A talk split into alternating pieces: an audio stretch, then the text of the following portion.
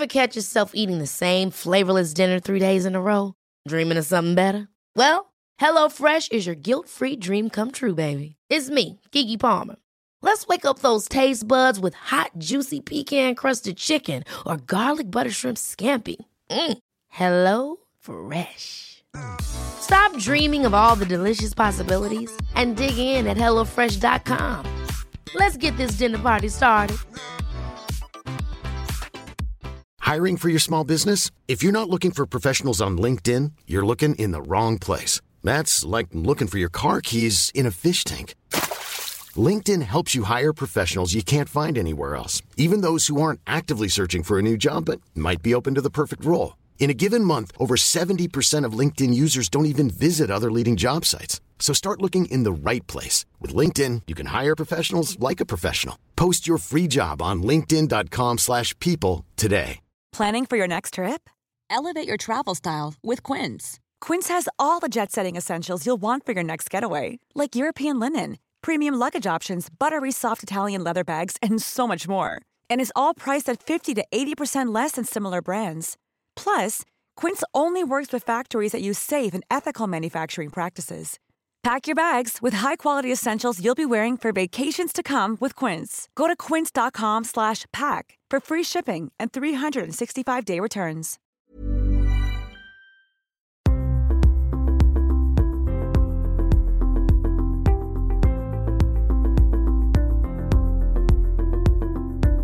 Anaïs, tu es praticienne en psychothérapie, formée à l'analyse psycho-organique, à la sophrologie et à l'hypnose ericksonienne.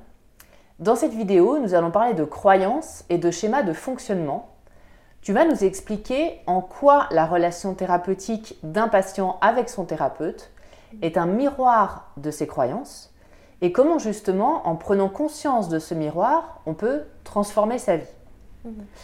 Donc la première question, c'est finalement qu'est-ce que c'est une croyance, qu'elle soit consciente ou même inconsciente, hein, et comment en fait on, adopte une croyance?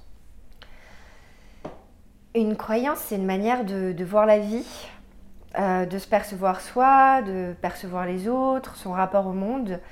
Euh, on construit nos croyances en fonction de l'environnement dans lequel on a grandi, à travers ce qui se dit, ce qui ne se dit pas, la manière dont on a été traité ou pas traité. Euh, D'un point de vue, on parle de, quand je parle d'environnement, je parle de famille, mais je parle aussi bah, sociétal, la culture dans laquelle on évolue et euh, la publicité rentre en compte, euh, l'éducation religieuse ou spirituelle, euh, les films hollywoodiens, tout, tout, tout. tout, tout.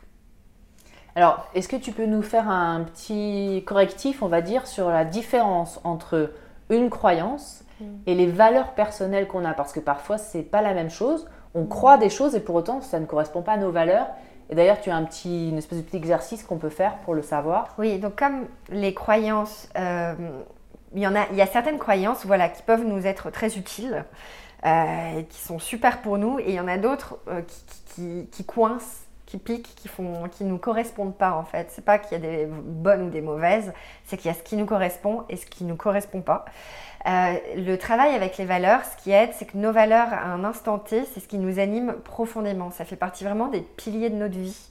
Donc, ce qui est intéressant, euh, c'est de pouvoir, euh, lorsqu'on se sent un petit peu perdu, confronté à un moment de sa vie où on croit justement que quelque chose ne nous correspond pas, nous convient pas, ou, ou en tout cas on voit que c'est pas aligné, ajusté pour nous, on peut se demander, par exemple, je vais euh, me faire une liste de euh, 20 croyances. Alors on dit 20 parce que comme ça euh, c'est large. Les premières, ça va être des trucs un petit peu génériques. Et puis euh, finalement, plus on va progresser, plus on va être proche de quelque chose qui est proche de nous. Euh, D'où l'intérêt de la quantité, hein. Euh, c'est de pouvoir aller euh, plus, en, profondeur. Et en général, lorsqu'on lit euh, toute cette liste, on peut se rendre compte qu'on est capable de se reconnaître. Les valeurs, c'est pas quelque chose qui est bien ou qui est pas bien selon la société, c'est quelque chose qui vraiment euh, nous anime nous, fait battre notre cœur. Et souvent, c'est pas quelque chose qu'on a été encouragé. Enfin, ça dépend. hein, Il y a des familles où oui, mais souvent, euh, lorsqu'on arrive en thérapie, c'est qu'on peut être aussi à un moment où on est perdu. Il y a quelque chose qui dysfonctionne et on ne sait pas trop pourquoi, on ne sait pas trop comment. On a des croyances qu'on fait peut-être pas de la bonne manière, ou qu'on est une mauvaise personne, ou que ça marchera jamais pour nous, c'est pour les autres. Et finalement, le travail de la thérapie, ça va être de sortir de certaines croyances qui sont pas justes, qui sont pas forcément, euh, qui, ont été vraies un jour, mais qui ne le sont plus forcément aujourd'hui. C'est ça aussi qui peut être un petit peu euh, compliqué parfois, c'est qu'il y a des croyances qu'on a eues et qui étaient très justes dans notre vie à une époque pour nous permettre de vivre le mieux possible ces situations-là, des situations douloureuses où on s'est senti pas aimé. Et on se dit, bah c'est normal, je devais être quelqu'un qui mérite pas l'amour. Enfin, c'est un peu euh, grossier, mais c'est un petit peu ça quand même. Ou alors, je suis dans un métier de merde, euh, un métier euh, pas bon pour moi, c'est normal. On m'a toujours dit que dans la vie, faut pour, pour pouvoir récolter les fruits, comme si comme si c'était pas possible autrement. Et en fait, on grandit avec ces croyances-là. Or, il semblerait que tout le monde ne vive pas de cette manière-là. Donc ça, c'est quelque chose qui est très intéressant. Euh, donc le travail avec les valeurs, c'est de pouvoir un petit peu se détacher, prendre du recul et se dire, ok, euh, il y a ce que je crois, mais il y a ce qui compte pour moi. Qu'est-ce que j'aime vraiment?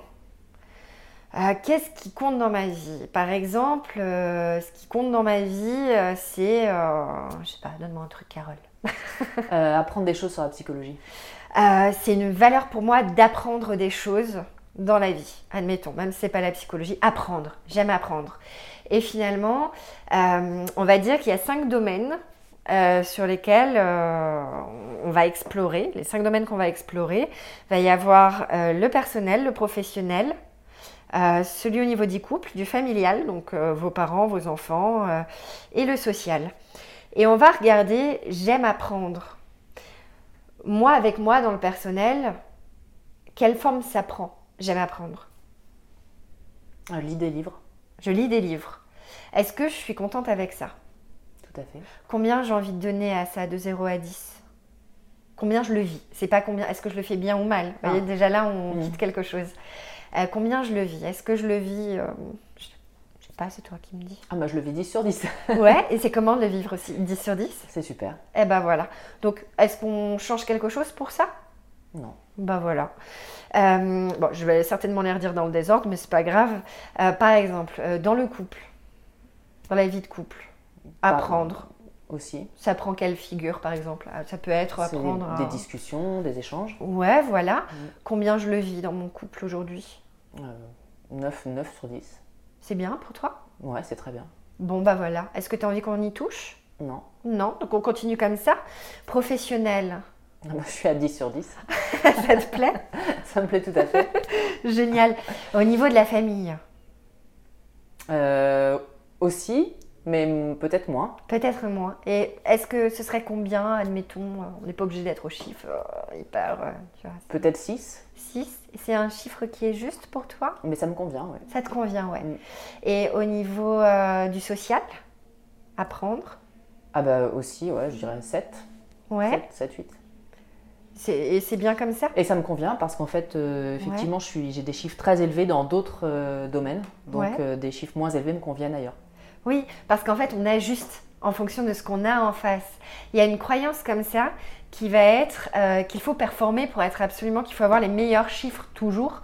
Mais parfois, par exemple, pour une personne qui s'investit dans son couple, qui prend soin de toute la famille, qui est limite à 12 sur 10, bah, peut-être que c'est trop. Peut-être qu'en fait, de descendre le chiffre, c'est plus juste pour elle.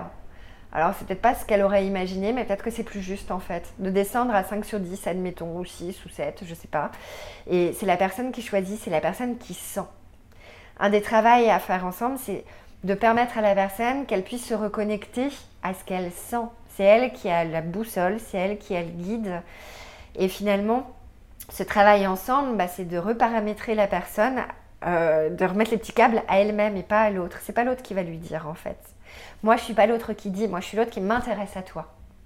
Je suis l'autre qui va dire ah mais vous m'avez dit ça, c'est intéressant, euh, euh, qu'est-ce qui vous fait En fait, ton monde m'intéresse. Tout dans ton monde. C'est aussi ça qui est intéressant avec l'espace de psychothérapie. Bon, on est déjà, je suis une professionnelle.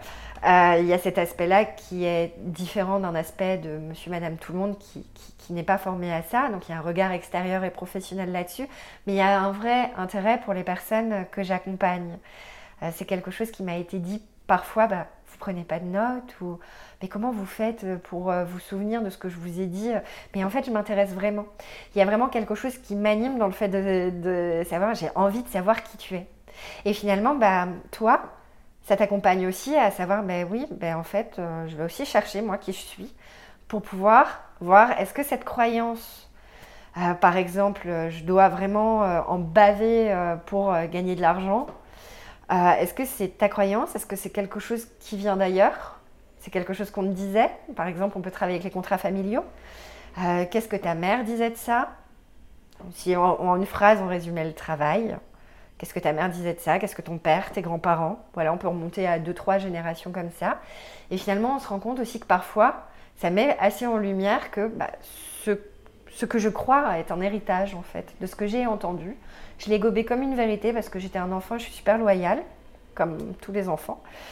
Euh, et, j'ai cru euh, qu'il fallait que j'en bave. Ou alors, il y a des gens, c'est très intéressant, ils gagnent très bien leur vie, euh, c'est super facile, et ils disent bah, pourquoi est-ce que je devrais souffrir pour gagner c'est pas du tout eux ce qu'ils ont entendu, c'est pas du tout l'expérience qu'ils ont faite. Et, et ça, c'est hyper intéressant de pouvoir justement s'ouvrir à tous ces prismes de la vie. La vie n'est pas que d'une couleur ou d'une manière, c'est vraiment très large. Et quelque part, euh, est-ce que euh, justement on ne crée pas la vie, notre vie, chacun, mm. en fonction justement de notre croyance? Parce que quand tu dis cette personne euh, gagne très bien sa vie et travaille pas beaucoup, elle a réussi à trouver une situation qui correspond à sa croyance. Absolument. Mais tu sais, cette manière, il y a des choses, il y a des situations qu'on s'autorise et des situations qu'on s'autorise pas en lien avec nos croyances. C'est-à-dire que, par exemple, euh, l'homme de ta vie, la femme de ta vie, euh, selon tes critères, qui ne sont pas les critères de tout le monde, euh, va te sourire et tu vas lui plaire et tu vas te dire Oh mon Dieu, oh non, c'est pas possible. moi, de toute façon, jamais personne s'est intéressé à moi jusque-là. J'ai cumulé les looses dans mes rencontres amoureuses, c'est pas pour moi. Et alors là, tu vas, vas peut-être. Ça, on entend souvent ça hein, au cabinet, j'entends beaucoup ça de Ah oui, mais bon, euh, je vais, faut pas que je lui montre que je suis intéressée, euh, ça va pas l'intéresser, elle va pas aimer ma spontanéité, ou elle va pas découvrir euh, à l'intérieur du paquet. et finalement, lorsqu'on s'en parle, on se rend compte, mais pourquoi vous dites ça? Parce que en plus, c'est vrai, et c'est là où en partie je réponds à ta question, comment j'utilise la relation thérapeutique, c'est que moi j'utilise aussi ce que la personne me fait ressentir. On est dans un lien qui s'installe, euh, quelque chose de très professionnel, très, très bien cadré, euh, en respect avec l'éthique, etc. Donc il n'y a pas de passage à l'acte, il n'y a pas la confidentialité bien tenue, il n'y a pas de jugement surtout pour pouvoir être vraiment en liberté d'expression euh, complète. Et finalement, ben, on peut se dire ben, qu'est-ce qui te fait penser ça? Parce que moi, lorsque je suis en contact avec toi, c'est pas ça que je ressens. Ou alors parfois, ah c'est vrai qu'il y a quelque chose qui n'est pas évident dans notre relation thérapeutique ensemble. Mais vous voyez, c'est aussi peut-être la première fois où on peut avoir l'occasion d'être dans une relation où on peut explorer les choses euh, en se les disant sans que ce soit une critique, une demande de remise en question de la part de l'autre. C'est plus tiens, il y a ça qui est comme ça chez toi. Qu'est-ce qui fait que tu te rends pas compte à quel point euh, moi je te trouve agréable dans la relation? Tu me dis que tu es quelqu'un de plombant, de psychorigide, de... et moi je, enfin, moi je vous, parce que je vous vois au cabinet, là je tutoie parce que parce qu'on se connaît, euh, moi je, vous trouve euh, vraiment amusante, c'est pétillant, c'est léger, et toujours, toujours c'est honnête, parce que quand même c'est un but de travail thérapeutique. Mon but c'est d'accompagner la personne, on est une équipe, euh, le but, c'est que la personne s'autonomise, qu'il y ait une transformation. Euh, donc, on, travaille en sincérité. Euh, que la personne soit à l'aise de dire les choses et sa vérité. Et que moi, je ne sois pas là pour dire Mais non, mais pas du tout. Regardez, vous êtes formidable. Alors que, bah il y a des coins où ça bloque, il y a des coins où elle bloque même. Et c'est ça aussi qui peut être intéressant. Parfois, on a des personnes, quand on est en relation avec elles, on trouve que c'est plutôt euh, agréable, etc. Puis finalement, la personne, elle, elle le voit pas du tout comme ça. Et c'est intéressant de savoir, mais qu'est-ce qui fait que vous ressentez pas ça? Ou parfois de se dire aussi, comme un autre outil, euh, est-ce que ça vous dit que lorsque je ressens c'est agréable de vous, je vous le dise? Il y a des personnes qui vont dire, euh, ah, ah, bah oui, je veux bien. Et, c'est bon pour elle, il y a déjà quelque chose qui, transforme. Il y a des personnes qui vont dire, ah non, je préfère pas. Et là, on se dit, bah, c'est intéressant, qu'est-ce qui vous gêne là-dedans? Ah oui, mais il faut être humble. Ah, c'est quoi l'humilité pour vous? Est-ce que ça c'est l'humilité vraiment? Euh, qui, vous a, qui vous a appris ça? Est-ce que vous êtes d'accord avec ça? Qu'est-ce que vous vous aimeriez? C'est quoi votre besoin? Et puis pour revenir sur l'exemple des douze valeurs, justement, là, Carole, c'est merveilleux, tu as toute ta valeur d'apprendre qui est bien alignée. Et parfois, quand on sent que dans cet aspect-là, cette valeur-là, j'ai besoin de, je sens que j'ai besoin de la faire vivre d'une manière plus juste pour moi, bah, je peux regarder, tiens, combien je préférerais euh, la vivre dans mon quotidien, sur quel aspect de ma vie, et puis euh, qu'est-ce que je pourrais faire en petite action? Souvent, les gens aussi dans leurs croyances, c'est qu'il faut faire une grosse, grosse action pour faire bouger les choses. Mais on peut. Moi, je suis pour aussi, hein, j'accompagne toutes les volontés. Euh, mais aussi, les, chemins se font par plusieurs pas. On peut le faire aussi progressivement. Ça fait moins peur. Ça peut être euh, plus, léger, plus facile, plus simple moins impressionnant. Et puis, de toute façon, le tout, c'est qu'il y ait un mouvement. C'est hyper important de retrouver euh, du mouvement, de l'autonomie et de retourner vers, soi, vers ce qui est bon pour soi. Souvent, au début, ça passe par ce qui est un peu douloureux, mais c'est pas obligé non plus. Quelles sont les, croyances que tu vois le plus de, chez les patients qui viennent te voir? Ouais. La, vraiment, la toute première croyance, c'est de penser qu'il y a une réalité dans le monde ça se passe comme ça, c'est QFD. Les gens, ils sont comme ça, c'est QFD. Au travail, c'est comme ça. La vie amoureuse, c'est comme ça. Des croyances figées, tu veux dire? Ah ouais, c'est hyper figé en fait. Mm. Et le but, justement, c'est de remettre du mouvement. Euh, moi, en plus, la, chance que j'ai avec ce métier, c'est que, je ne sais pas, donc je t'avais parlé de l'histoire euh, de l'éléphant, mais pour les gens qui connaissent pas un petit peu cette petite histoire, c'est euh, trois personnes qui sont malvoyantes et qui sont à trois endroits différents. Et il y a une personne qui dit Bon, moi, ce que je perçois, c'est long, c'est mou, c'est mobile. voilà, moi, pour moi, l'objet que j'ai, il, est long, mobile et, et mou. Puis il y en a un autre qui dit Mais pas du tout, c'est hyper grand, c'est costaud, c'est solide, c'est pas du tout, euh, je, vois pas du tout comment tu, comment tu peux interpréter ça. C'est vraiment. Puis on dit, bah, c'est touffu, c'est tout petit. Euh, c'est euh. Et en fait, c'est trois personnes qui se trouvent à trois endroits différents d'un éléphant. J'aime bien cette histoire parce que je trouve que la vie, ce serait un petit peu comme cet éléphant. Et chacun, avec notre vécu, notre histoire, nos expériences, on peut s'imaginer devenir catégorique sur quelque chose à juste titre. Hein, je veux dire, ça a été légitime euh, quand même euh, en lien avec nos expériences. Mais la vie est, pas figée non plus. Ben, on le sait.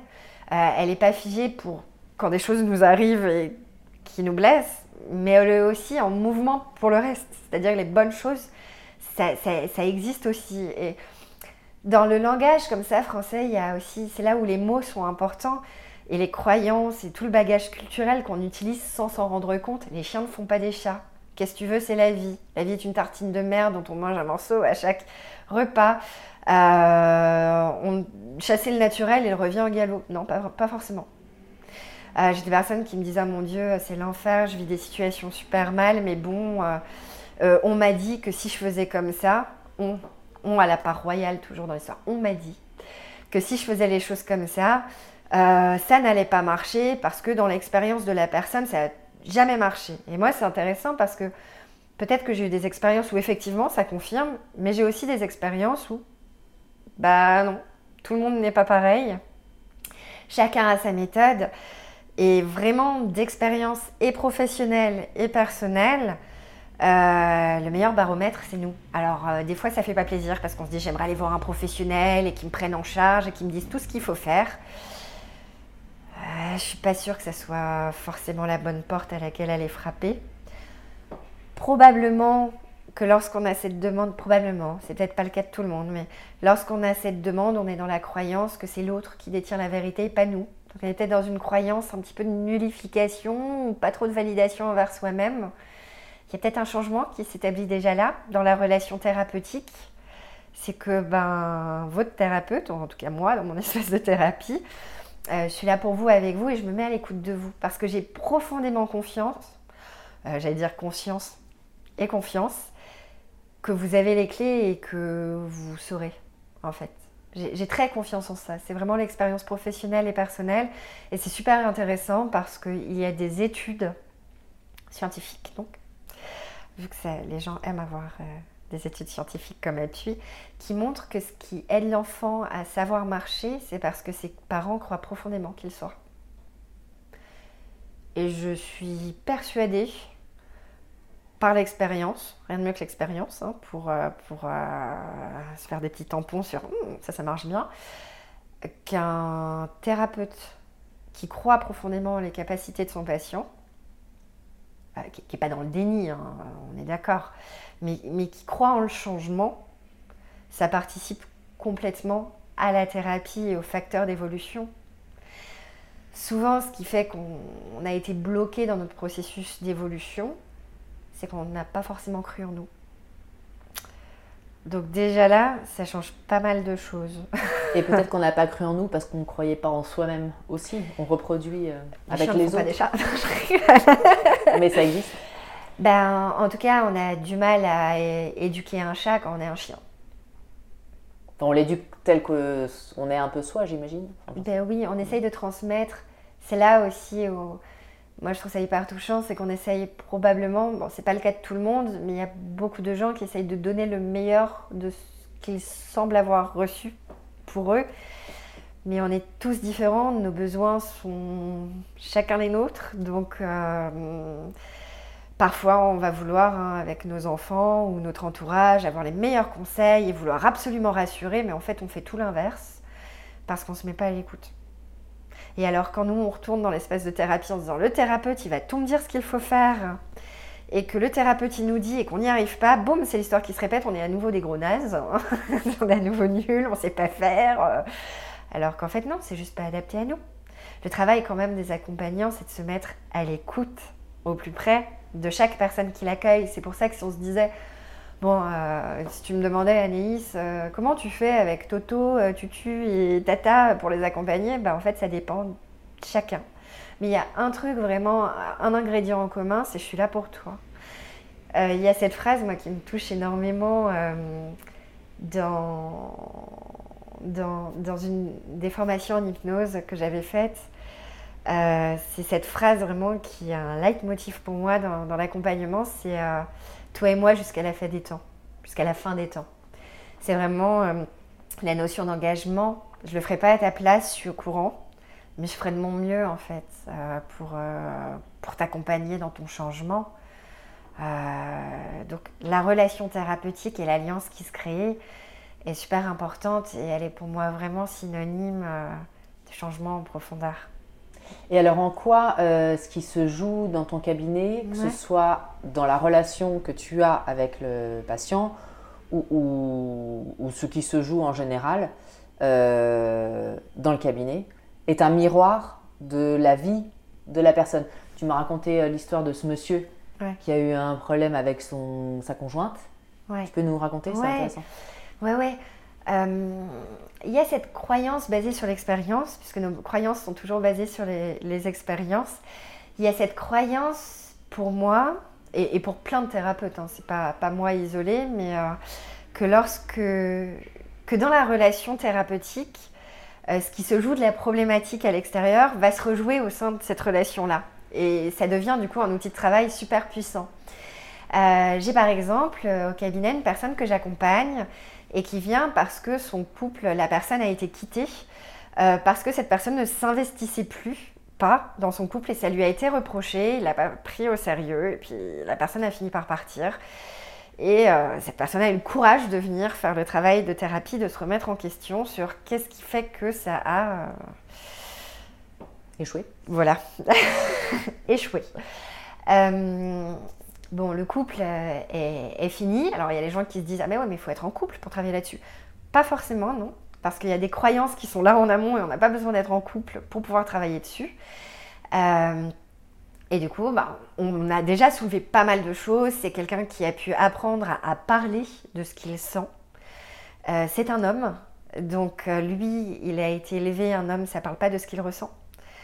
il a autour de lui personne à qui parler de ses ressentis. Donc l'espace de thérapie pour lui, c'est déjà juste un endroit où il parle de ce qu'il pense et ce qu'il ressent vraiment.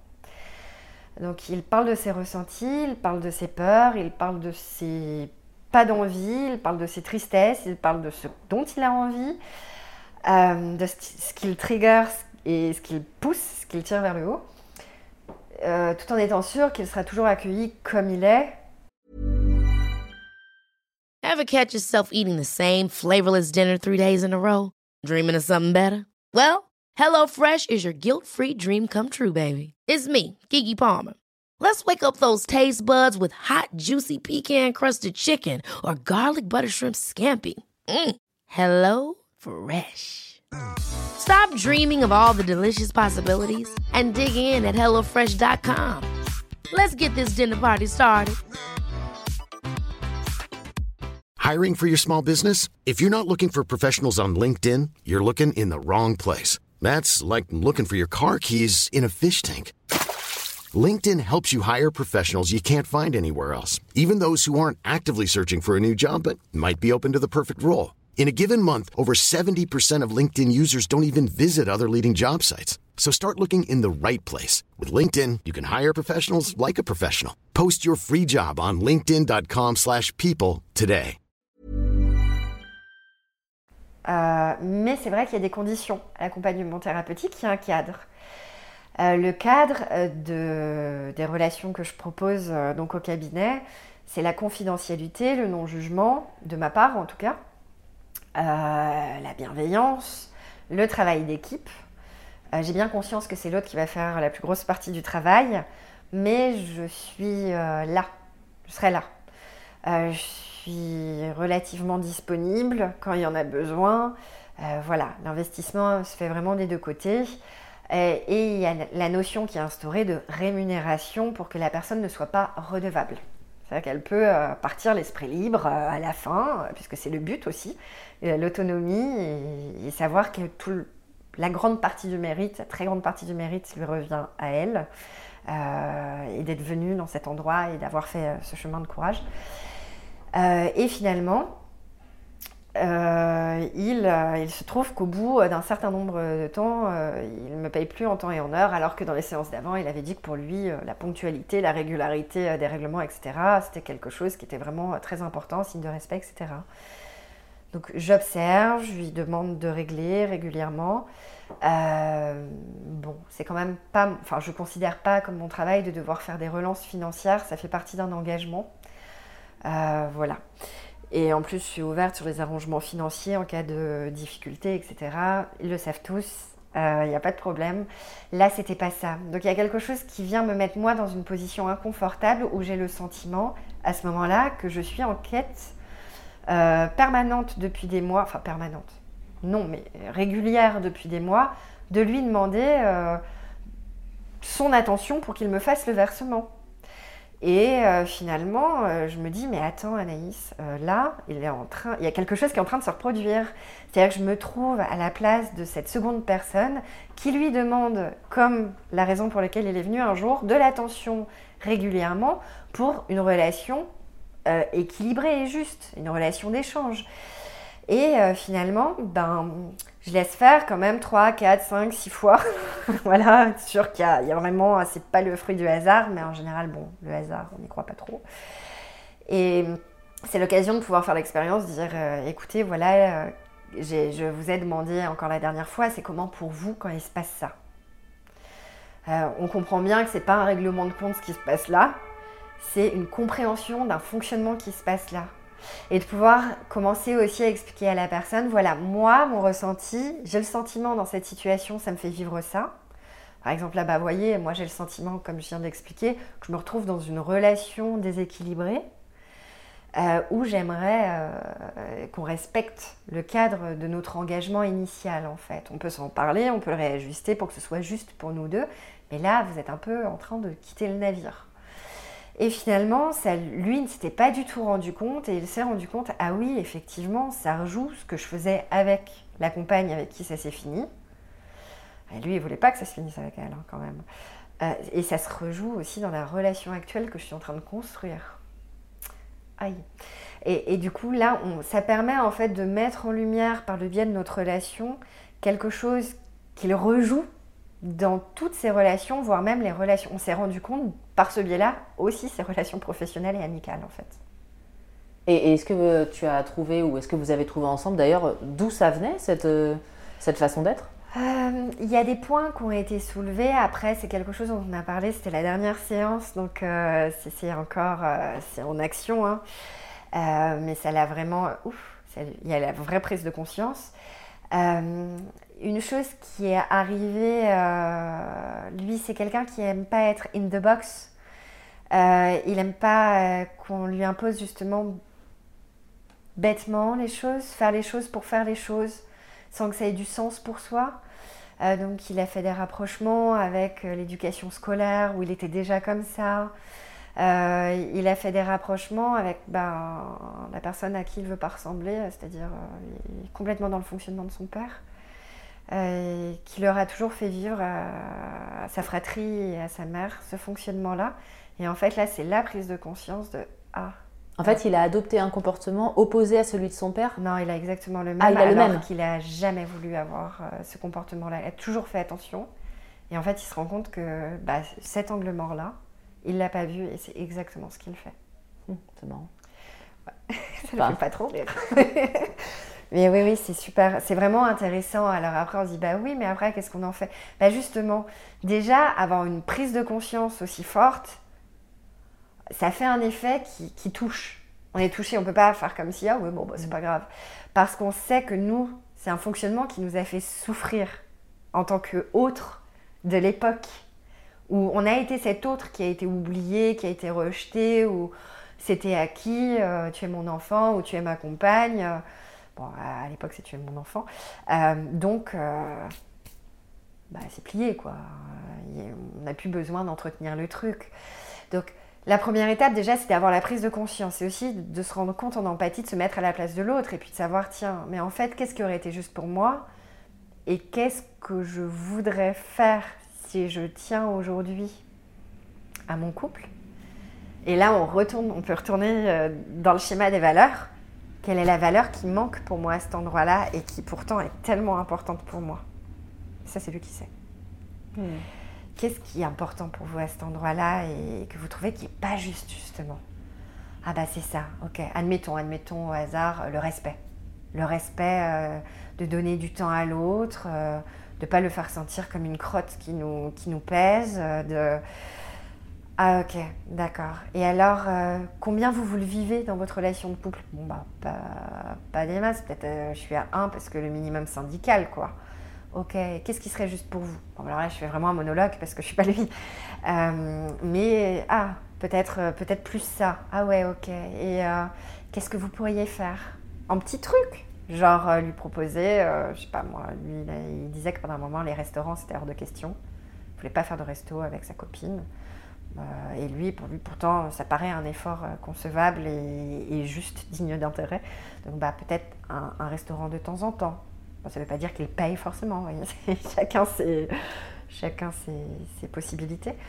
Euh, voilà. Euh, à côté de ça, il y a, d'autres, un exemple de croyance qui est assez, euh, qui est assez important. Il y a une personne comme ça qui est arrivée en thérapie, elle approchait de la quarantaine, elle, était elle venait de se séparer, pas, pas légalement, mais le, processus était déjà fait depuis plusieurs années, etc. Elle s'était séparée, elle avait quitté euh, son, conjoint, donc elle avait quitté le pays et elle se retrouvait seule euh, à Londres, vu que je pratique à Londres et en ligne. Mais là, c'était à Londres.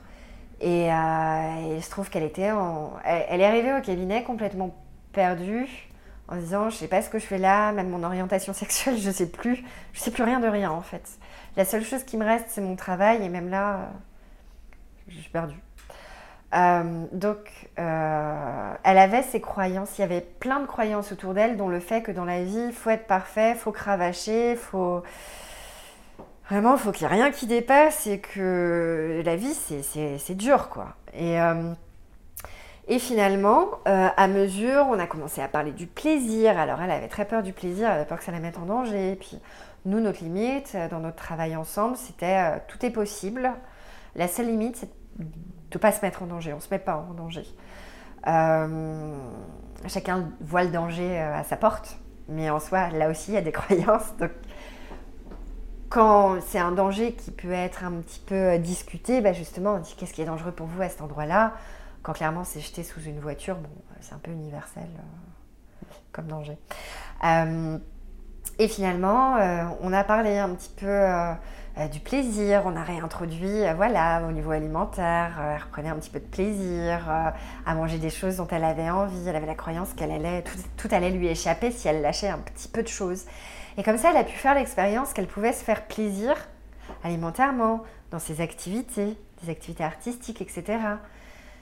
Et elle a pu se rendre compte que c'était pas dangereux. Peut-être pour des gens qui n'ont pas cette croyance, ça paraît fou. Mais alors pour elle, c'était euh, une révolution. Euh. Est-ce qu'elle avait conscience qu'elle avait cette croyance? Non. Bah, c'est ça qui est compliqué, c'est que parfois on a des croyances, on s'en rend pas compte. On est complètement aveugle sur des trucs. Euh, mais complètement, et d'où l'intérêt de la relation thérapeutique. Attention, ça ne veut pas dire genre moi je sais, vous ne savez pas. c'est pas du tout ça. Et si vous tombez sur un thérapeute comme ça, fuyez. Euh, c'est plus euh, un, regard extérieur bienveillant et qui vous demande pas de changer justement, mais qui regarde avec vous. Toi, tu es d'accord avec ça ou il y a un truc peut-être qui te coince à cet endroit-là? Qu'est-ce que tu en penses? Qu'est-ce qui t'a fait croire ça? Pour que justement il y ait un décollement de certaines choses. Et là, depuis tout à l'heure, on parle surtout des croyances qui, qui euh, restreignent en fait. Limitantes. Ouais, limitantes, les croyances limitantes, exactement. Mais ensuite, il euh, peut y avoir des super croyances qui sont hyper porteuses et qui sont super cool aussi de voir que la personne, elle croit dur comme fer en ce truc-là et ça la porte dans sa vie. Et, euh, d'ailleurs, il y a des moments, c'est aussi assez intéressant de voir que deux personnes qui ont une problématique assez similaire, si elles l'abordent euh, d'un regard avec la croyance limitante ou la croyance hyper positive, vont embrayer une relation, mais il n'y a aucun problème pour l'une et pour l'autre, c'est le mont, le mont Everest, quoi. Et c'est là où on se dit, ah waouh, mais c'est dingue en fait la manière dont on peut. Euh, après, bien sûr, il y a une, notion de réalité aussi. Il y a du factuel qui, qui fait qu'une personne qui veut un projet, par exemple économique, et qui a des moyens financiers à sa disposition, évidemment, ça va être. Et encore, je dis ça, tu vois, Carole, tu as des personnes qui vont avoir des moyens à leur disposition, mais qui vont quand même avoir peur de toucher à ça Là où des personnes qui vont avoir moins de réserves vont se dire mais l'argent c'est fait pour circuler, j'ai confiance que ça va revenir. Tout est croyance. Et alors justement, euh, comment ça se transforme une fois que donc euh, le processus c'est un peu ça, hein, c'est déjà les, vous vous apprivoisez euh, l'un l'autre dans, la relation. ensuite il y a des effets miroirs qui arrivent et donc tu vas pouvoir soulever des choses que tu constates et les discuter. Et comment ça se transforme ensuite dans la vie de la personne? Est-ce que tu as des exemples? Souvent, bah, souvent c'est quand même les prises de conscience ou les petites expériences dans le quotidien euh, qu'on ose faire finalement, qu'on n'osait pas trop avant, puis finalement d'avoir quelqu'un qui est sur le côté en train de dire vas-y essaye, ça va aller. Enfin, si c'est ok pour toi, parce que si tu le sens pas, tu le fais pas. Ou alors qu'est-ce que vous aimeriez essayer d'autrement, de différent, euh, euh, ou de chercher des exceptions aussi ensemble? Est-ce qu'il y a eu des fois dans votre vie où ça s'est passé autrement, mais que la personne elle a oublié ça, ou elle l'a pas valorisé? Pour elle, c'était tellement mineur, la réalité, c'est pas ça. Euh, de pouvoir mettre en lumière d'autres manières, d'expérimenter d'autres manières, bah, il y a un champ de conscience qui s'ouvre. C'est-à-dire que la personne avait l'habitude toujours de fonctionner euh, dans ce petit périmètre-là. Et là, avec moi, avec le thérapeute, la thérapeute, vous faites l'expérience que d'un coup, en fait, oh, vous pouvez vivre euh, comme ça, alors là, il y a une prise de conscience. Et du coup, on se rend compte que, ah, en fait, le monde est un peu plus large. Et en fait, lorsqu'on commence à avoir les premières prises de conscience, bah ça, ça s'ouvre. On se rend compte, mais si, si je l'ai là-dessus, je peux l'avoir sur beaucoup d'autres choses, en fait. Et on en parle. Sur quelle autre chose vous pensez? Telle chose, qu'est-ce qui vous a fait penser ça? Et de quoi vous, vous auriez besoin? De quoi... Euh, qu'est-ce qui vous plairait? D'utiliser des histoires, comme ça on s'est fait l'éléphant tout à l'heure, ou comme j'étais en train de te dire, bah, il y a ceux qui ont l'argent et qui vont investir, et puis en fait non, ça veut rien dire, parce qu'il y en a qui vont être hyper frileux de donner leur argent parce qu'ils ont une croyance que l'argent ça part, ça revient pas, qui ont la croyance qu'ils vont faire banqueroute euh, parce que ça fait des banqueroutes de génération en génération et qui sont un peu dans ce truc. Parler, poser des mots, sortir de la confusion, se décoller, se rendre compte que c'est peut-être pas un truc qui m'appartient à moi, mais qu'on m'a transmis, que moi je suis persuadée que euh, je vais faire exactement comme tout le reste de ma lignée, mais pourquoi faire? Enfin, pourquoi? Pourquoi? Parce qu'on nous a dit que euh, les chiens ne font pas des chats, que c'est comme ça que ça marche, qu'il y a le transgénérationnel. Ben oui, mais le transgénérationnel, ça, ça peut aussi euh, bouger. Enfin, c'est- là, mais les choses bougent, la vie bouge. Euh, C'est quand ça bouge pas que c'est en fait bah, questionnant c'est ça, peut-être. en fait. Euh, être dans du figé, oh, c'est dur de vivre avec une vie euh, figée. C'est ça en général qui rend malheureux les gens. Et les gens, ils se retrouvent plus en fait. Mm. Il y a la sécurité d'être figé parce qu'il y a la sécurité de j'ai toujours connu ça avec cette croyance-là, Mm. qu'on m'aime pas, que les autres s'intéressent pas à moi, que je suis nulle, que je vaux rien, que j'arriverai à rien de toute façon. Mais du coup, c'est un cocon. On est avec les siens à cet endroit-là. on, est, on est dans sa zone de confort, très, qui, qui, qui sent pas bon, hein, qui rend malheureux. Mais à cet endroit-là, c'est ma grotte. C'est connu. C'est c'est- ouais, c'est euh, dégueu douillet, mais euh, douillet quand même, euh, c'est connu. Il n'y a rien qui fait plus peur que l'inconnu. Et c'est pour ça que je dis la thérapie, c'est du courage, parce qu'en fait, c'est partir à l'exploration de l'inconnu, mais qui quelque part est pas si inconnu parce que c'est profondément vous. Sortir des croyances. En fait, on peut s'en faire une montagne, mais en vrai, euh, c'est là. Enfin, c'est là, ou c'est là, ou c'est là, ou c'est là. C'est... Et alors, tu, tu ouais. m'as raconté un, un- un exemple qui est intéressant parce que en plus, euh, il vient toucher des choses physiques qui nous échappent un peu. C'est Mm. euh, cette personne, cette femme qui a essayé de tomber enceinte euh, pendant. Ah oui, mais oui, oui. X Ah bah temps. non, bah c'est justement la personne dont je parlais tout à l'heure, là, euh, euh, avec la réintroduction du plaisir. Donc, dans son histoire, euh, donc, on a une histoire, on n'est pas notre histoire. Mais dans son histoire, elle avait été mariée, donc plusieurs années, ils avaient essayé de faire un enfant. Et euh, par eux-mêmes, par FIV, par donc, euh, aide médicale possible, etc. Puis ils avaient des moyens, donc ils ont, pas, ils essayé pas mal de choses, avec de très bons experts, etc. Et, ça n'a jamais pris. Et euh, nous, euh, elle avait déjà fait de la thérapie aussi quand, elle habitait à New York, quelque chose comme ça.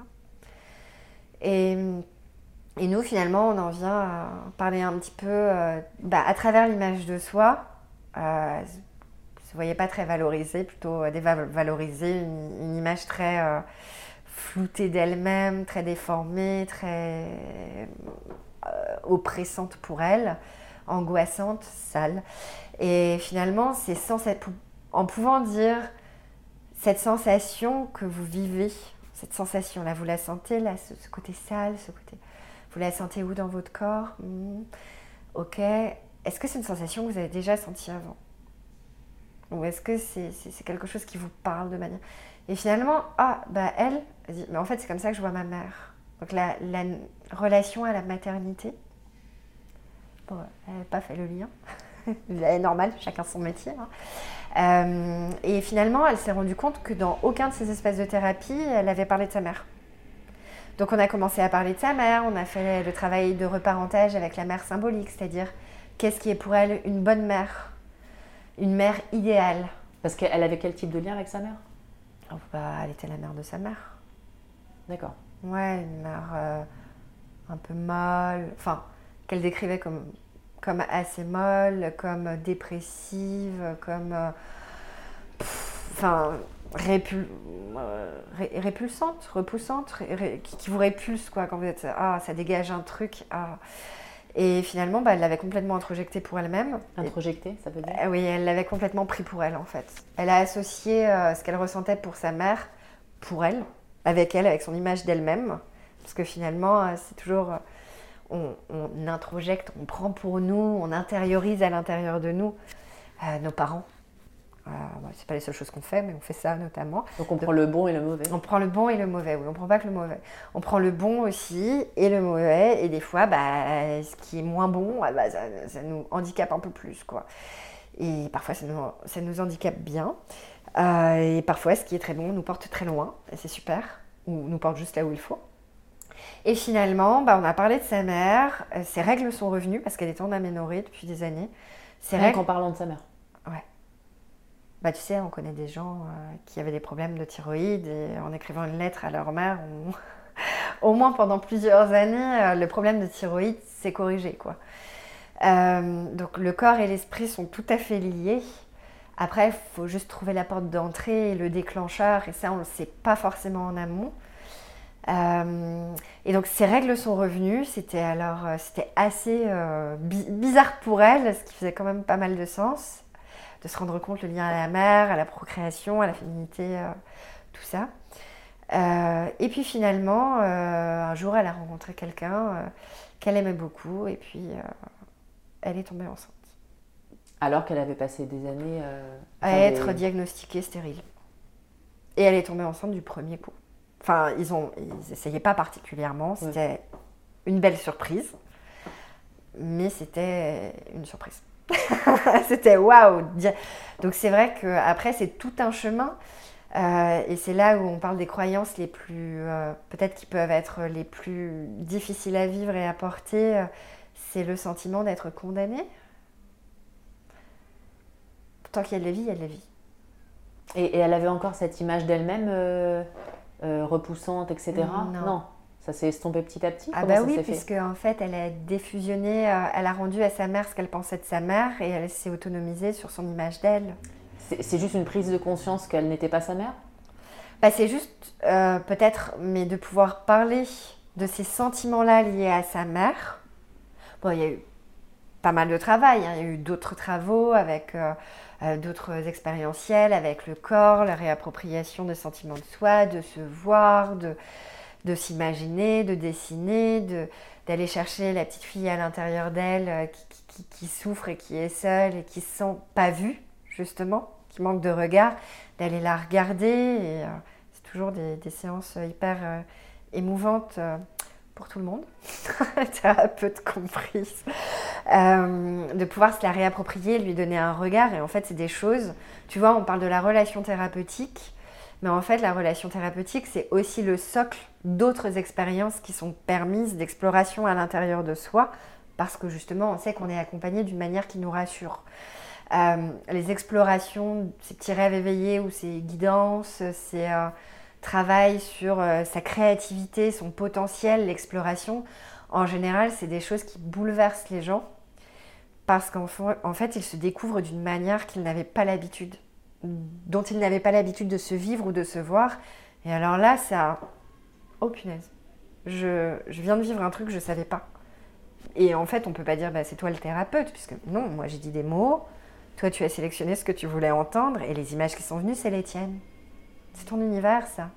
Et ça, c'est un point qui est hyper important aussi à noter, c'est que dans notre culture, on a beaucoup dissocié la créativité du côté très rationnel et tout ça. Mais en fait, c'est- pas logique. C'est pas normal, c'est pas logique. Euh, les, les deux fonctionnent très très bien ensemble. Et euh, le cerveau ne fait pas le réel entre le virtuel et le. ne fait pas différence. la différence, pardon. Le cerveau ne fait pas la différence entre le réel et le virtuel. Donc, déjà, quand on sait ça, ce qui questionne aussi, euh, effectivement, quand on regarde les médias, euh, tout- tout- plein de choses qui peuvent être anxiogènes, on s'identifie et ça nous fait vivre du trauma euh, par répercussion. Choisissez bien vos programmes. c'est vrai. C'est vrai. Donc, pour conclure, est-ce que tu aurais quelque chose à, à dire sur justement ces, ces croyances qu'on a Ah, moi j'ai envie de dire, si ça vous parle et que ce qu'on vient de se dire là, d'échanger, ça vous parle, que vous avez un doute, n'hésitez pas, faites-vous confiance. C'est peut-être la première petite graine qui va permettre de, fendre quelque chose et vous êtes juste derrière en fait. Suivez l'intuition. En sophrologie, il y a cette phrase que je trouve vachement belle, c'est euh, faites confiance à votre biologie qui sait, à votre intuition, à votre instinct. Vous avez appris peut-être à marcher, à parler, à écrire, à lire. on vous a pas forcément filé le mode d'emploi. Vous avez accompli des choses déjà euh, énormes à des âges tout petits. Faites-vous confiance, vous êtes vraiment capable. Donc, euh, juste ayez confiance en vous. Ouais. Merci Anaïs. Je vous en prie.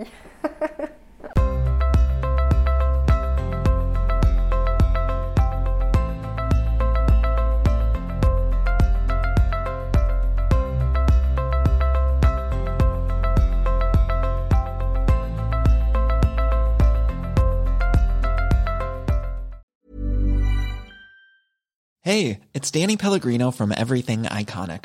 Ready to upgrade your style game without blowing your budget? Check out Quince. They've got all the good stuff shirts and polos, activewear, and fine leather goods, all at 50 to 80% less than other high end brands. And the best part? They're all about safe, ethical, and responsible manufacturing. Get that luxury vibe without the luxury price tag. Hit up quince.com slash upgrade for free shipping and 365 day returns on your next order. That's quince.com slash upgrade. Hold up. What was that? Boring. No flavor. That was as bad as those leftovers you ate all week. Kiki Palmer here, and it's time to say hello to something fresh and guilt-free. Hello Fresh. Jazz up dinner with pecan-crusted chicken or garlic butter shrimp scampi. Now that's music to my mouth. Hello Fresh. Let's get this dinner party started. Discover all the delicious possibilities at hellofresh.com. Hey, it's Paige DeSorbo from Giggly Squad. High quality fashion without the price tag. Say hello to Quince. I'm snagging high-end essentials like cozy cashmere sweaters, sleek leather jackets, fine jewelry, and so much more. With Quince being 50 to 80% less than similar brands. And they partner with factories that prioritize safe, ethical, and responsible manufacturing. I love that. Luxury quality within reach. Go to quince.com slash style to get free shipping and 365 day returns on your next order. Quince.com slash style.